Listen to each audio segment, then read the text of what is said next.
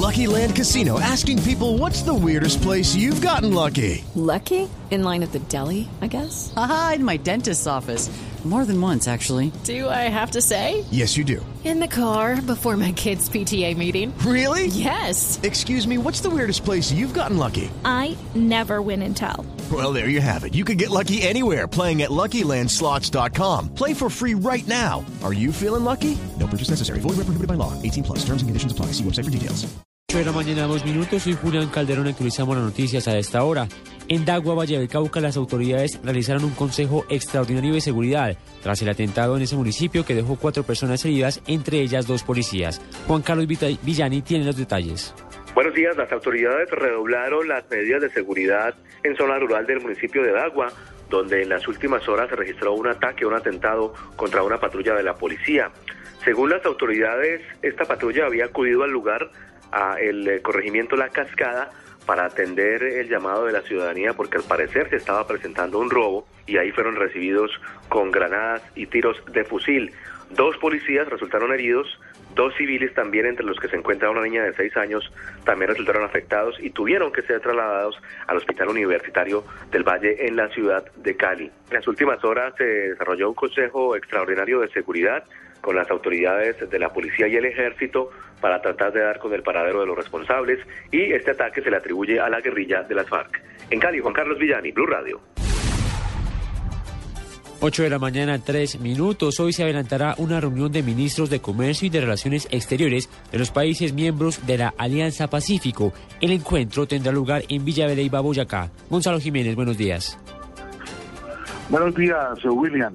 A partir de hoy hasta mañana en Villa de Leyva se realizará la reunión de ministros y ministras de Relaciones Exteriores de Comercio de la Alianza del Pacífico. Este encuentro se realizará con el propósito de revisar los avances de los compromisos de la séptima cumbre presidencial de la Alianza del Pacífico. Aquí se tratarán temas comerciales, movilidad de personas, asuntos institucionales, cooperación, servicios y capitales y asuntos institucionales. El encuentro se desarrollará en el Hotel Duruelo, donde a esta hora se tiene un fuerte dispositivo de seguridad. En Villa de Boyacá, Gonzalo Jiménez, Blue Radio. Gracias Gonzalo, seguiremos pendientes entonces el desarrollo y las conclusiones de este importante encuentro.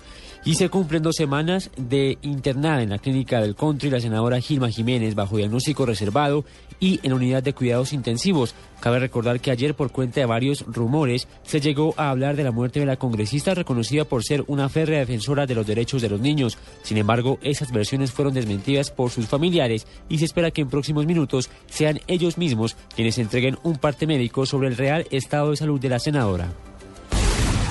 8 de la mañana, 5 minutos. Las autoridades de Valledupar investigan las amenazas de muerte que bandas criminales hicieron contra dos guardianes del IMPEC. Martín Mendoza. En el marco de las celebraciones del Día del Guardián que durante esta semana conmemora el Instituto Nacional Penitenciario y Carcelario, se conocieron las amenazas que bandas criminales hicieron contra dos funcionarios de esta entidad en la capital del Cesar. La Subdirección de Seguridad y Vigilancia del INPEP ordenó a la directora de la cárcel judicial de Valledupar extremar las medidas de seguridad de los tenientes Juan de Jesús Galvis Malavere y José Manuel Pérez Ortega, quienes han sido advertidos de supuestos atentados en su contra. Así se refirió sobre el caso el coronel Luis Cogollo, comandante encargado de la policía Cesar. Bueno, realmente el caso lo conoce directamente la fiscalía cuando se acercan allí a, denunciar. La fiscalía lo que hace es que la denuncia la somete a un proceso de adjudicación a cualquier eh, fiscalía de turno y la asigna un ente investigador. En este caso puede ser la SIGIN, puede ser el Gaula o puede ser el CTI. Al parecer las amenazas son retaliaciones ante los traslados internos de estas organizaciones delictivas a diferentes cárceles del país. Desde Valledupar, Martín Mendoza, Blue Radio.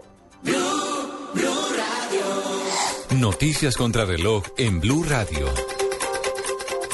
8 de la mañana, 6 minutos en desarrollo. La ex esposa de Nelson Mandela, Winnie Madisiquela Mandela, pidió prudencia a los medios de comunicación en su cobertura de la hospitalización del expresidente sudafricano, que hoy cumple una semana en estado crítico. Winnie urgió a los periodistas a que no hablen del expresidente sudafricano en tiempo pasado, según informaron medios locales. Y estamos atentos porque a cadena perpetua fue condenada una mujer en Estados Unidos que le cortó el pene a su marido y después lo tiró a la basura. La sentencia dictada por el tribunal del Orange County condena a perpetuidad a Catherine Q, de 50 años, por el delito de mutilación grave y tortura. Son las 8 de la mañana, 7 minutos. Continúen en Blue Jeans.